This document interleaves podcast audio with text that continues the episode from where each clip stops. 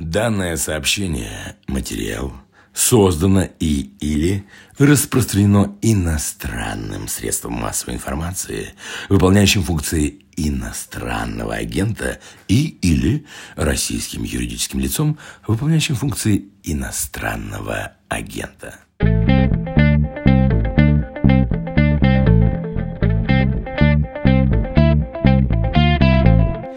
Медиаэксперт Александр Амзин сегодня в подкасте «Что случилось?». Александр, здравствуйте. Здравствуйте, Владислав. Да, Владислав, чуть не забыл. Меня зовут Владислав Горин. Наш подкаст посвящен новостям, которые долго остаются важными. Каждый день это повторяю и буду повторять снова. Александр, вы ведь в ленте.ру работали в лучшие ее годы еще в Яндексе, в Были, снова в Яндексе. Чем теперь занимаетесь? Тем же, чем и обычно, я консультирую СМИ. Недавно я ушел из Яндекса по любви и по-прежнему консультирую СМИ. Сейчас со СМИ происходит столько интересного, что очень востребованы консультации. Александр, вы, кстати, знаете, какой сегодня день, 20 октября? Да. О, не спешите так, давайте я скажу за вас. Семь лет «Медузе» сегодня, да, но о себе совсем неприлично говорить, а отметить хочется. Так что предлагаю поговорить о судьбе медиа российских, не только российских, и о той трансформации, которую они переживают или вот-вот начнут переживать в десятилетней перспективе.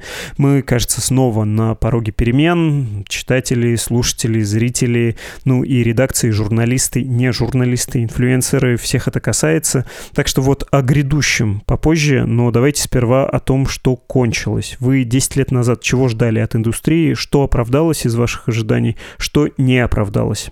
Ну, смотрите, очень э, такой большой вопрос, да, но если так оглядываться, то, конечно, от предыдущей десятилетки очень хотелось получить в 2010 примерно году мы все мечтали, что цифровые медиа выработают какие-то свои единые отраслевые стандарты. И, в общем-то, этого не случилось после того, как на журфаке выступил Волин.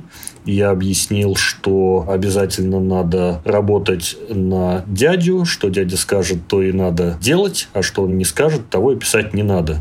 После этого, после того, как медиасфера заинтересовалась государство и активно полезла в эту сферу, регулировать ее, наша мечта о том, чтобы появилось некое самоуправление, отраслевое самоуправление, где приняты стандарты, выгодные каждому, ну, конечно, эта мечта, скажем так, не погибла, а претерпела большие изменения. Часто не в лучшую сторону.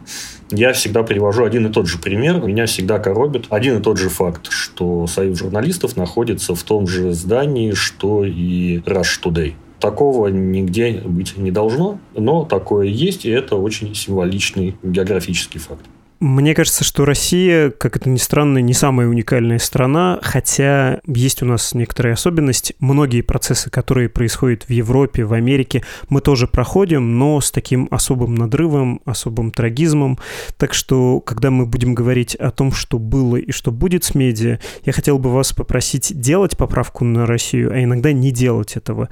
Что сейчас мы будем переживать, может быть, несмотря на все Роскомнадзоры? Это очень хороший вопрос. Я бы его разбил на два.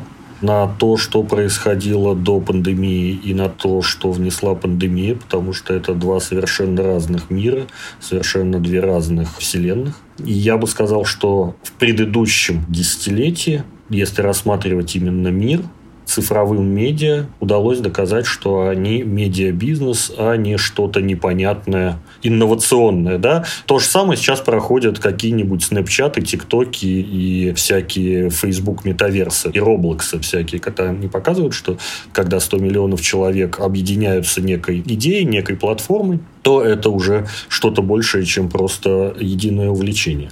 И за рубежом цифровым медиа удалось доказать, что они – это что-то следующее, было понятно, что вслед за ними пойдут и традиционные медиа будут переизобретать себя, да, трансформировать как-то себя в такие же цифровые форматы. Это было неизбежно, потому что, собственно, все мы стареем, все мы умираем, рождается какое-то новое поколение, которому, естественно, привычнее цифровая реальность. Однако пандемия очень сильно все изменила. Я бы сказал даже, знаете, началось не с пандемии. У меня есть гипотеза, что в какой-то момент кто-то, кто управляет нашей Вселенной, сошел с ума или просто вышел покурить.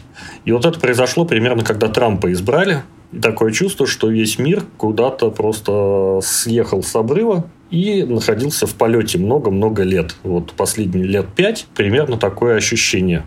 И мне кажется, что именно Трамп неожиданно протестировал и, к сожалению, медиасистема не выдержала этого теста, протестировал на прочность медиасистемы. Мне кажется, что он сказал, ну давайте вот попробуем, если, допустим, президент Соединенных Штатов будет э, в каждом втором твите врать, что произойдет? И оказалось, что журналисты считают, что надо писать все, о чем говорит президент. Потому что, ну, он же президент, ну, его же выбрали, наверное, это надо передать народу. Когда началась пандемия, возникла чрезвычайная ситуация, и, в принципе, это аналогичная ситуация когда вся информация, которая важна, 80% этой информации, 90% находится в руках властей тех или иных стран по всему миру, они э, начинают рассматривать медиасистему как трансляторов собственных сообщений и ничего более. Потому что мы находимся в режиме чрезвычайной ситуации, и, наверное, нам стоит в первую очередь сообщить, э, сколько заболело, сколько умерло, и заодно, как власти ни в чем не виноваты, например. Это происходит сейчас по всему миру. Это, к тому же, сильно подорвало, ну, собственно, журналистскую работу, потому что журналистам стало сложнее вести расследование про это. Достаточно много говорилось и говорится. Журналисты больше, чем обычные люди, стали выгорать на этой работе, потому что им приходится постоянно сталкиваться со стрессообразующими факторами, и такого не было, кажется, никогда. Ну, то есть, э, были военкоры, освещающие войны, были потрясенные журналисты, которые которые описывали теракты, допустим, да, с горячими точками работали, но не было никогда такого, что человек работает, постоянно пропуская через себя смертоносную информацию и не зная, завтра он станет жертвой этого самого или не станет. Мне кажется, что вот эти два фактора сильно повысили роль неоправданно сильно повысили роль властей в медиасреде и влияние властей на медиасреду по всему миру. И, к сожалению, медиасреда начала поддаваться, и ей все сложнее сдерживать этот информационный поток. И кажется, что теперь мы, если посмотреть на, например, суверенные сегменты интернета по всему миру, мы наблюдаем очень серьезные проблемы в самых разных странах, э, кроме России, которая любит блокировать все и вся, грозить штрафами, но и в Турции, но и в благополучной, в принципе, Германии по своим э, причинам. То есть сейчас э, мы, вы очень хорошо сказали про предыдущее десятилетие, следующее десятилетие, потому что такое ощущение, что действительно есть какой-то психологический фактор. Вот наступило новое десятилетие, давайте мы теперь все сделаем по-новому. Старое как-нибудь там сотрем с доски и забабахаем что-то по новому рецепту. Вот э, кажется, что 20-е годы пройдут под знаком государственного влияния на цифровые медиа, в частности, и на цифровые потоки и среды в общем про регулирование как про важный тренд, про Трампа, про фейк-ньюс, про новости о ковиде, а еще я добавил бы в этот список разного рода ограничения, которые вводят и платформы, ну то есть не государство в связи с этическими кампаниями, когда поднимается какой-то актуальный для общества вопрос, и о нем уже нельзя говорить так, как раньше говорили. Про это давайте поговорим отдельно. Ну потому что когда мы думаем про цензуру, про какие-то ограничения, мы все равно представляем представляем себе Роскомнадзор. Что с этим будет происходить? С поправкой на Россию, опять же, и без поправки на Россию, с поправкой на наш опыт и без него. Как эти ограничения будут действовать и расширяться, на ваш взгляд? Ну, с поправкой на Россию это регулирование, конечно же, носит э, идеологический характер. Тут, понимаете, после 2014 года, когда стало идеологически важно сохранить власть, в течение семи лет Россия делала одну и ту же вещь. Да? Российские власти старались обеспечить и преуспели в одной и той же вещи. Они принижали роль новостей как избирательного механизма. Новости должны обеспечивать поддержку принятия решений при выборах на всех уровнях мы информированы, мы понимаем, что происходит, поэтому мы идем и выбираем кого-нибудь другого, кто нам, допустим, нравится, вместо того, кто нам не нравится. Раз за разом мы видим, что эта система не работает почти никогда не получается сделать так, что мне не нравится, например, губернатор, не говоря уже о президенте, я иду и выбираю того губернатора, который мне нравится.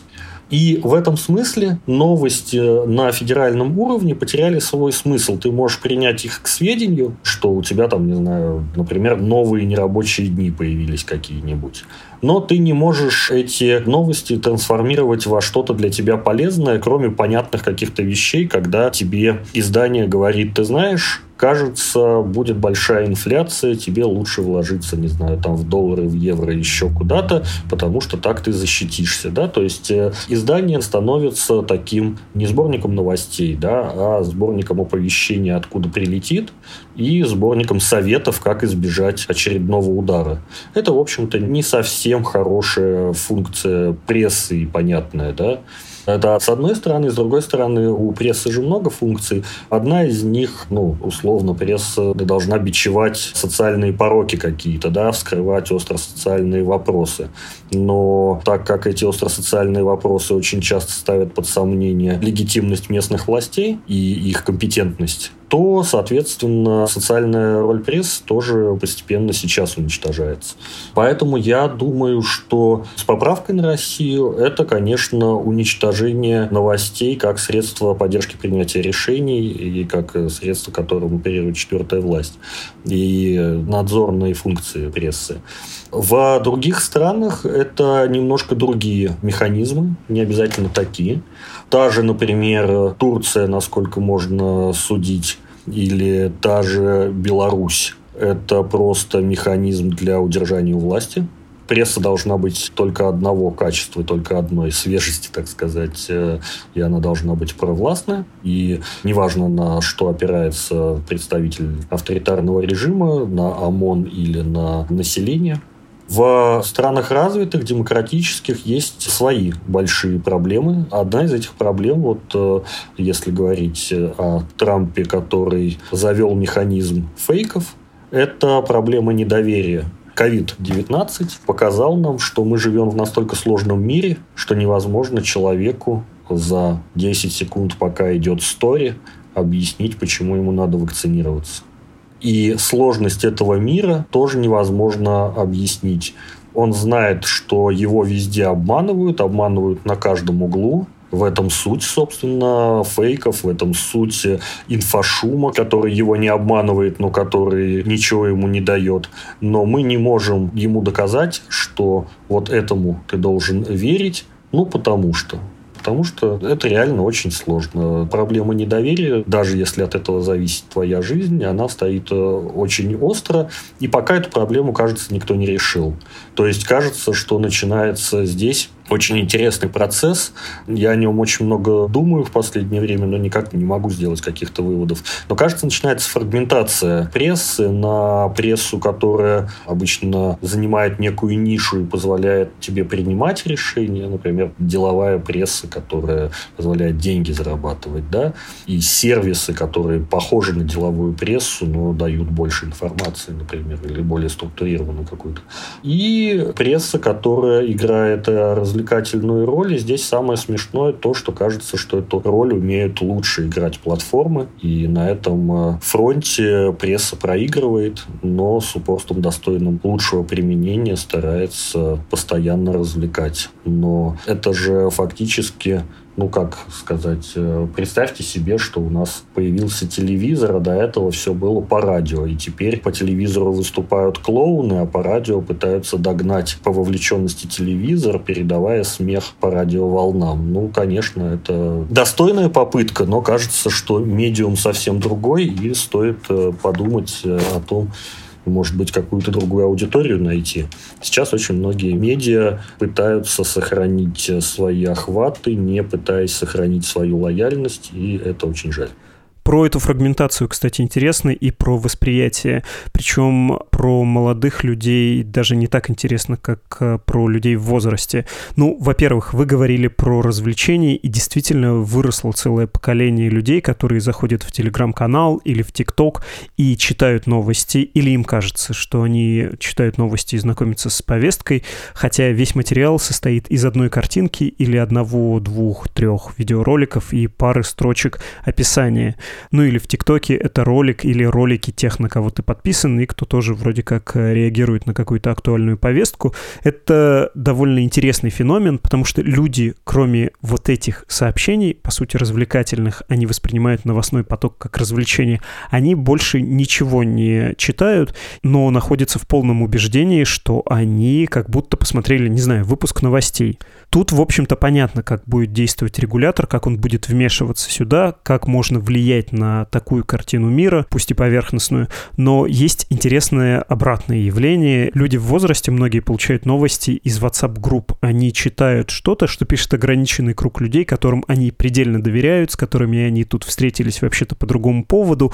Но вот кто-то там что-то сообщает. Фейк, не фейк, настоящую новость. Про ковид, например, да? И тоже такой потребитель информации может больше никуда не заходить для него это как посидеть э, на лавочке и обсудить последние известия, ну или на заваленке, если чуть более архаичным языком говорить. Это, кажется, интересный феномен, и, кстати, в эти WhatsApp-группы очень хотели бы попасть э, всякие пропагандисты, и медиа очень хотели бы попасть, но сделать это крайне сложно ввиду естественного ограничения, да, туда пускают только своих. Да, все так. Я даже не знаю, что тут ответить, потому что вот этот вот э, Dark Social, который существует, да, и очень развит на бытовом уровне, ну, тут, наверное, честно надо сказать, это просто недостижимая штука для тех же медиа, и они здесь бессильны. Они не могут, например, опровергнуть фейки, которые получила продавщица мясного магазина. Я говорю о конкретной совершенно, которая мне рекомендовала что-то в WhatsApp прочесть, потому что везде по WhatsApp вот это вот ходит. Медиа до нее добраться не может, потому что нет просто инструментов и нет э, точек контакта, которые, очевидно, существуют. Однако тут надо сказать, что в ряде регионов мне сразу приходит в голову якутские СМИ, там WhatsApp очень распространен. В ряде регионов э, такие WhatsApp-группы как раз используются в качестве хорошей, лояльной корреспондентской сети когда у людей, естественно, есть и запрос на слухи, и они доверяют э, тому, что говорят э, знакомые, но когда они сообщают о чем-то журналистам, журналисты, как люди, которые могут найти информацию в плане навыков, ну, гораздо сильнее по проверке, очистке, распространению, чем э, все эти люди. И, в принципе, конечно, здесь есть какая-то, ну, не то чтобы борьба, но, в принципе, особенно на региональном уровне очень популярны ТГ-каналы, Вайбер, тоже канал, не канал, там это называется, не помню как, которые содержат э, новости того или иного региона или агломерации. И, конечно, вот эти вот маленькие группки. Вот саперские группы, они чем интересны? Тем, что когда мы создаем медиа, у нас есть, так сказать, уставная цель распространять новости. А когда создается вот саперская группа, там уставная цель, например, обсуждать первоклашек потому что это школьная группа, куда самотеком прилетают какие-нибудь слухи о том, что еще будут по 10 тысяч рублей давать, и можно теперь их потратить на какие-нибудь школьные принадлежности, например. Вот. Это, конечно, та вещь, которую не контролируют СМИ как существующие общественные институты. Это очень действительно важный феномен. То есть, подводя небольшой итог, у медиа в ближайшие 10 лет будет несколько проблем. Первое — ограничения государственные и корпоративные.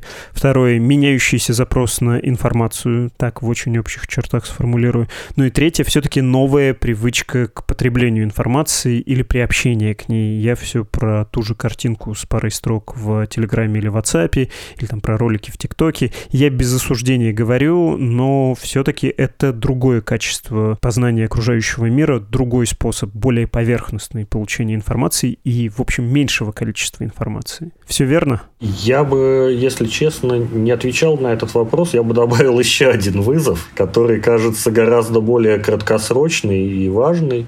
Это снижение реальных располагаемых доходов населения, в частности российского, особенно на фоне всех этих связанных с ковидом экономических проблем и кризисов.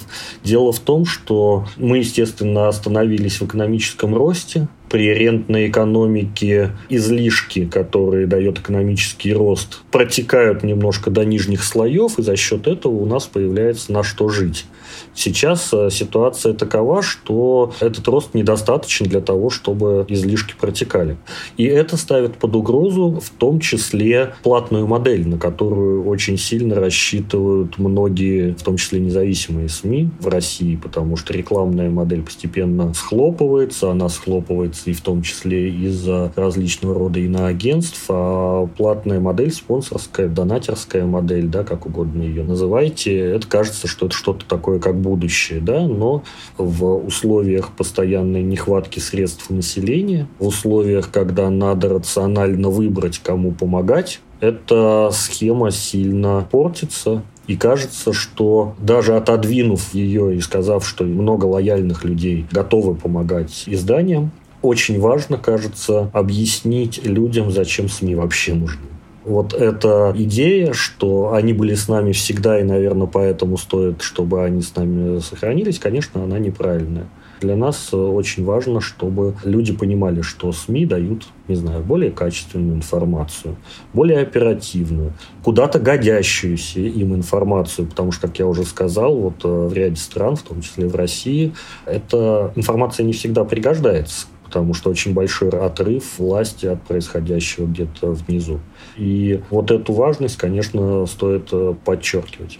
В связи с платной подпиской наступлю на больную мозоль. Эм, понятно, что приходится тоже меняться. И на примере «Медузы» ясно, что текст про дело сети и, кстати, формальная оговорка сообщества сеть запрещено в Российской Федерации. А тем, кто пропустил, вдруг напомню, что была статья про то, как фигуранты политического, очевидно, политического дела, люди, которые потом говорили о том, что их пытали, на самом деле совершили преступление. Ну, во всяком случае, наши журналисты это выяснили, и там было убийство. И хотя судят не за это, и все это возмутительно, дело быть не должно, но замалчивался существенный факт про обвиняемых и там родители убитых, конечно, важная часть этой истории. «Медуза» про это написала, хлебнула много критики, как издание, которое подрывает кампанию поддержки обвиняемых по политическому делу и так далее, и так далее. Вот большой вопрос. Стала бы «Медуза» делать это сегодня, в 2021 году, когда мы предельно зависим от подписчиков и когда критика коллег и в первую очередь читателей напрямую сказывается на доходах? Мне кажется, что в долгосрочной перспективе это очень сильно зависит даже не от бизнес-модели издания и не от редакционной политики, а от э, поляризации общества. Возвращаясь к тому, когда вы предложили описать последние 10 лет, вот, наверное, то, чего мы забыли сказать, это то, что на протяжении последнего десятилетия шла непрерывная поляризация общества. Обществу все больше хотелось, чтобы ему указали, кого сейчас травят, кого сейчас надо ненавидеть, и тогда вот именно этот сегмент аудитории пойдет ненавидеть вот этих вот людей. Это использовали активно провластные СМИ, потом это стало привычкой аудитории, в том числе и читателей оппозиционных СМИ. И сейчас, мне кажется, ну, как кажется, да, я в этом уверен уже последние 2-3 года, сейчас очень низкий спрос на нейтральное и объективное освещение фактов на такое освещение, с которым ты ознакомился и сделал для себя вывод, разобрался, принял к сведению эти материалы и сделал какие-то свои выводы и принял решение. Кажется, все время происходит что-то другое. Людям очень хочется испытать эмоцию. Платформы, кстати, их к этому подталкивают постоянно, чтобы они испытали эмоцию. А хороших новостей не бывает, поэтому эмоция постоянно плохая про платформы вы говорите о том, что, например, Facebook продвигает лучше материалы, которые не просто собирают лайки, а лайки эмоции, даже если это эмоции гнев, такая злобная рожица. Я бы сказал так, что и Facebook, и все остальные, у них есть понятие луп, петля, в которую тебя загоняют, и тебе стараются рекомендовать, и ты стараешься реагировать на те материалы, которые тебе немножечко выбросят эндорфинчиков. А на те, которые не выбрасывают, ну, ты их откладываешь. Вот у меня есть такая прекрасная папочка где-то, называется Read Later. Если туда что-то попало, оно никогда у меня, значит, читаться не будет. Вот, и когда, может быть, в Фейсбуке где-то мои друзья пишут очень умные, длинные посты, статьи, разборы и так далее, но я их никогда не прочту. Ну и мы с вами, кажется, договорились до того, что один из самых успешных медиа-менеджеров последних лет — это Поздняков, мужское государство, признанный экстремистским Нижегородским областным судом и запрещенные, заблокированные в соцсетях. Ну вот он прям давил на эмоцию. Такой вам сомнительный совет. Хотите сделать медиа-стартап, делайте СМИ про то, что кто-то кого-то ненавидит. Лучше вы кого-то ненавидите. Жутко звучит, но, в общем, правдиво, кажется.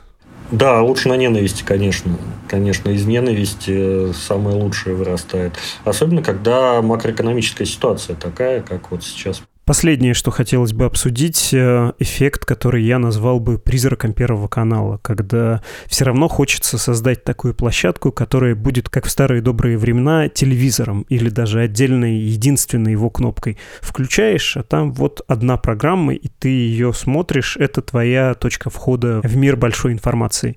Многие платформы пытаются это сейчас сделать во всем мире, и даже YouTube на этом фоне, на самом деле, его роль нового телевидения, кажется, несколько скромный. Приведу в пример компанию, которая ближе всего нам, Яндекс, которая сейчас из своей соцсети Яндекс.Дзен пытается построить как раз вот такое всеохватное медиа, точнее платформу для медиа. Они сотрудничают с авторами, нанимают этих людей, и там уже давно не только рецепты и сомнительные кликбейтные материалы, но еще и качественные тексты, и, кстати, видео они сейчас активно продвигают. Вот по ним видно, что они хотят быть такой суперплатформой. Насколько это сильно тенденции. Получится ли это у кого-то? Может быть, даже какой-то отдельная медиа сможет заимствовать хотя бы частично вот эти механики и достигнуть успеха? Нет, ну у изданий это очевидно не получится, потому что надо производить очень много контента под очень узкие сегменты аудитории, которые может определить только машина. В случае Яндекса огромная да, аудитория, огромное количество произведенного другими контента агрегированного позволяет провернуть что-то подобное. И то при всей гигантской технической экспертизе, при всех гигантских данных, которые Яндексу удается собирать с помощью таких механизмов. Ну, например, рекомендации Дзен не всегда меня удовлетворяют. Может быть, у кого-то есть другой опыт, э, у меня такой. При этом, даже когда они попадают в меня, например, сейчас мой дзен где-то процентов на 60 состоит из э, видео шахматных партий. Он заразился шахматами после того, как я посмотрел Queen's Gambit. Ход королевы. Да, который перевели как «Ход королевы» и в книжке тоже. Значит, э, я, естественно, поискал шахматы, ну и все, и с тех пор я пропал. Теперь у меня Римская империя и шахматы. Больше ничего на главной странице Яндекса. Но я считаю, что революционным э, был вот какой подход. Он недооцененный, потому что очень часто там в Яндексе за что-то ругают, еще что-то. Я работал в Яндексе 10 лет назад, и вот сейчас. И 10 лет назад, когда говорили, ты заходишь на главную страницу Яндекса, и вот у нас есть идея, что на главной странице Яндекса не только то, что ты спросил, но еще и ответы на незаданные вопросы. А когда сейчас, в 2021 году, ты заходишь на главную страницу Яндекса, то у тебя вопросов может и не быть, в том числе незаданных. Но есть интересы, в том числе не проартикулированные, на которые тебе дают, собственно, рекомендации. Это очень богатая идея. Она там обоюдоострая, ее можно по-разному использовать, но в целом она очень богатая и, конечно, очень крутая но очень многие издания пытались сделать что-то подобное для своей аудитории, как-то персонализировать. Это очень редко заканчивалось чем-то хорошим. У меня в памяти есть только один пример. Я долгое время был подписан на Financial Times, и там есть прекрасный совершенно внутренний, ну, не дзен, а как это сказать, внутренний Facebook, состоящий из материалов Financial Times. Не помню, как он называется, FT Fast или как-то так. Но, короче, идея такая, что вы выбираете интересы и компании, которые вам интересны, и все это собирается там. Я оттуда не вылезал буквально больше 30 долларов в месяц стоила подписка, и я платил только за то, чтобы все читать про медиа, что может предложить Financial Times. Меня вот как раз как хомяка в круг затолкали именно этим. То есть, наверное, когда у тебя целевая аудитория знает, зачем она это читает, осознает то, что она читает, это часть ее рутины, это часть ее профессионального, не знаю, эго, то все будет хорошо. Но для этого тогда, получается, надо быть э, большим изданием, которое даже не на всю русскоязычную аудиторию работает, а вот, собственно, Financial Times, э, рынок которого миллиард или сколько там людей, говорящих по-английски в мире. Financial Times, да, да, да, в том числе, конечно, да. И если это все масштабируется. В общем, все будет плохо. Спасибо вам большое. Всегда пожалуйста. С днем рождения. Спасибо, до свидания. Мы говорили с медиаэкспертом Александром Амзиным.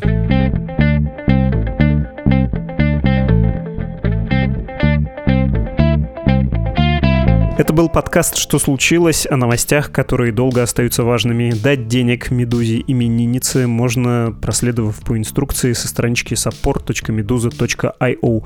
И разовый подарок, и регулярное пожертвование от вас. Все одинаково приятно. Особенно приятно в этот день. Подписаться на наш подкаст можно на любой удобной лично для вас платформе, а открытки с поздравлениями отправляйте на адрес подкаст собакамедуза.io. Все, мы отправились читать и праздновать. До встречи, до завтра.